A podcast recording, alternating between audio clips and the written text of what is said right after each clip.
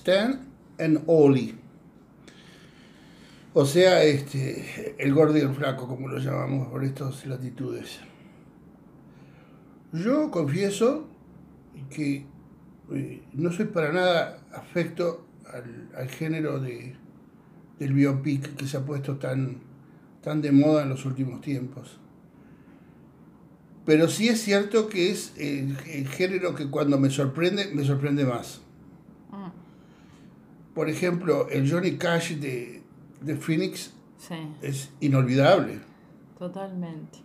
Es Tú sabes que a mí, ya que empezamos a confesar, a mí me daba un poquito de cosa que fuera el último periodo. evidentemente es la decadencia, va a venir con la nostalgia, con qué terrible es caer después del éxito. Y sin embargo, qué película. Absolutamente impresionante, absolutamente impresionante, absolutamente recomendable para todos los que quieran ver cine de gran calidad. Realmente es muy buena.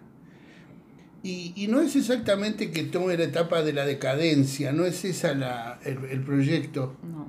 El proyecto que depende de un libro, de un libro sobre, escrito sobre ellos por un tal, creo, Marriott, eh, de lo que trata en realidad es de la gira, la última gira se llama, la, última gira que hicieron por Gran Bretaña. Que es la, gira que hicieron por Gran Bretaña y luego por Irlanda. Sí. Y es la relación de ellos y es la relación de ellos en tanto artistas inseparable de la dimensión humana. Y yo, bueno, sabía, ¿no? Se, sabía que era el flaco ahí el que movía este, las historias, los argumentos, pero es muy impresionante verlos, verlos casi como en el lugar de, la creación, donde surge la creación, ¿no? Este, cómo se van entusiasmando, porque incluso esa película Robin Hood que iban a hacer y no llegan a hacer, cómo esa película en los diálogos entre ellos, en, cómo se van imaginando las escenas, existe. Uno la llega a ver. Es como una especie de juego entre ellos a lo largo de toda la película. Eh, Oli le pregunta a Stan, ¿y hoy, ¿y hoy qué pensaste para la película? ¿Y hoy qué pensaste? Todos los días le pregunta, ¿y hoy qué pensaste? Y Stan siempre tiene alguna cosa que se le ocurrió para, para presunta película que, que, que sueñan con poder hacer para volver al cine y que nunca y que nunca van a poder hacer y finalmente. Y después te enterás que los dos saben que no se va a hacer la película y sin embargo siguen apostando. no, no es eso, es que no sabían desde el principio, es que sí sabían desde el principio que no se, iba, a hacer la película y durante todo el tiempo que se estuvieron este, estimulando el uno al otro con la película, sabían que no se iba a hacer. Entonces eso te da una dimensión de lo, de, de lo que es la mente del artista la excitación profunda, la exaltación que le produce su propia imaginación, más cuando además es, es, una, es, una imaginación que está en una interacción tan profunda con la de otra persona. Porque sí, el artista puede ser un hombre profundamente solitario y está exaltadísimo con su, con sola memoria. Pero, pero cuando esa, además, cuando, cuando, cuando hay una unión tan profunda entre dos personas en el arte, en la producción artística, es, como una, es como una máquina que tienen ellos. A mí me encanta que, que, uno la llega a ver, más allá de las escenas que se recrean, uno se la imagina la película, se la imagina claramente, ¿no? A mí me emocionó literalmente hasta las lágrimas que cuando se muere el gordo, el otro sigue escribiendo libretos para actuar con él. Y no porque haya enloquecido, sino porque no puede vivir sin eso. Y eso lo comprendí profundamente, porque bueno, uno hace un montón de cosas que no sabe si van a ir a parar a algún lado, pero no puede dejar de hacerlas porque es algo mucho más profundo que, que lo que el mundo esté dispuesto a aceptar.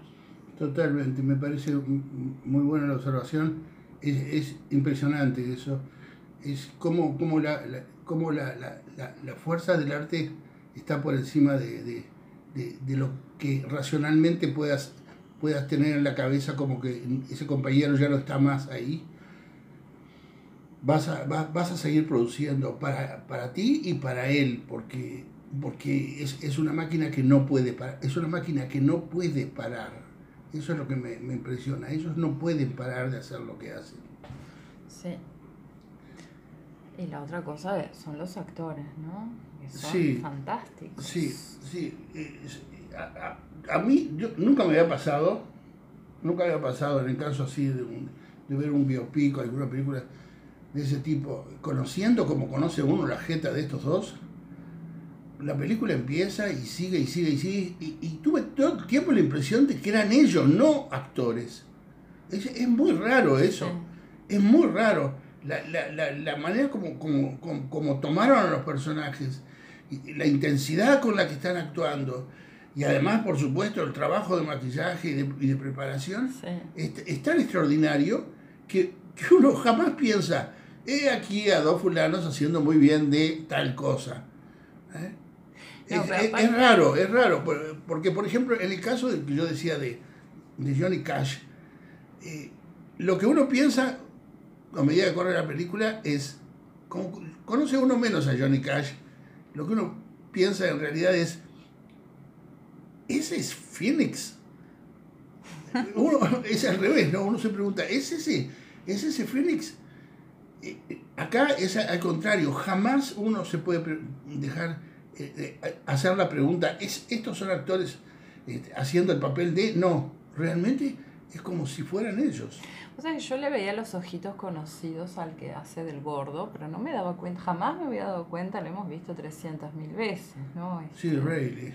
Rayleigh, terrible actor, lo hemos visto hacer todo tipo de papeles, está fantástico. Increíble, yo realmente no, no, no podía creer. A mí me emocionó profundamente la película, tengo que decirlo, porque, ¿cómo te puedo decir? Yo creo que debe ser una de las pocas asociaciones de artistas, porque el arte es un bicho solitario, es una actividad completamente solitaria, ¿no? Es muy raro pensar en, en, en artistas que en lo esencial de su arte, no en la asistencia o en algún aspecto como el cameraman, se, se repite de película en película esto, pero que en la, en la esencia, en la creación misma y en, en, en, lo que es fundamental, que es poner en, escena a estos dos personajes en la interacción, hayan, hayan eh, tenido una colaboración tan estrecha, tan profunda y tan fructífera, ¿no? Nosotros tuvimos la suerte de que nuestro productor, eh, Marcelo, nos pasó, antes de pasar la película esta, nos pasó eh, la, conocidísima eh, del piano, ¿no? el corto de, los originales. De, ah. del, año, no, del año 32. Aquel que había que subir un piano toda una interminable escalera que no había que subirlo en realidad. Y, y, uno, y uno queda pasmado de, la interacción impresionante entre ellos, ¿no? Es, impresionante, es como si fueran actores finísimos del más fino de los directores y el más fino de los eh, dramaturgos. Parecen, parecen, yo que sé, personajes de, de Beckett trabajados por algún director eh, celebrísimo ah. y genial pero son nada más que el gordo y el flaco, es increíble, ¿no? Es, increíble la, intensidad de la, de la relación. Y entonces, lo que es bueno, en, lo que es especial en esta, en, esta, en esta película que cuenta la última gira, es que te muestra cómo esa relación de arte er, era una relación imposible de cortar y que la relación humana que se generó entre ellos a partir de compartir el arte es una relación imposible de cortar, es como si fueran hermanos, no podés cortarlo. Es una relación que está ahí, que es tan firme y tan segura a partir de, de, compartir la creación artística. Se terminan convirtiendo realmente en un personaje dual, inseparable. Totalmente, totalmente.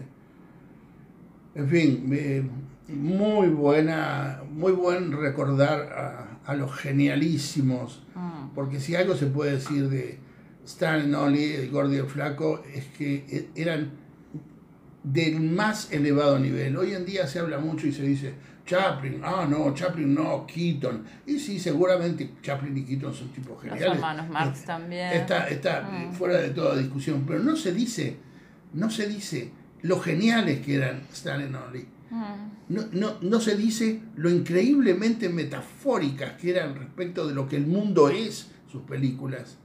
esas máquinas de destruir todo lo que encuentran por delante. es increíble que, que, no, no, no, no se le dé el lugar, eh, el lugar dentro, de la, dentro del discurso de la historia y el discurso de la valoración de, del cine. ¿no? Para mí son tan valiosos como decía, como, como, como, como un Beckett. ¿Cuál es la diferencia entre subir ese piano y, y, y, y esperando a Godot?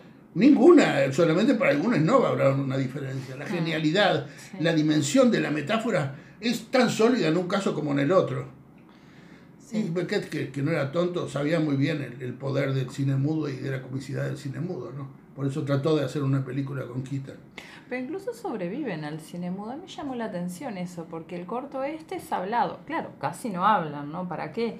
Pero sobreviven al cine mudo. Exacto, sobrevivieron al cine mudo y, y no sé qué fue lo que los tiró afuera finalmente lo ignoro, pero... Bueno, después te muestran, viste, como al pasar un, póster de Abbott y Costello, que un poco se agarran de la fama de ellos, ¿no? Tan, y ni para atarle los cordones, pero... Por favor, los tres poco... chiflados, Abbott y Costello, por favor, por favor, frente al poder dinamitero que tenían estos, ah.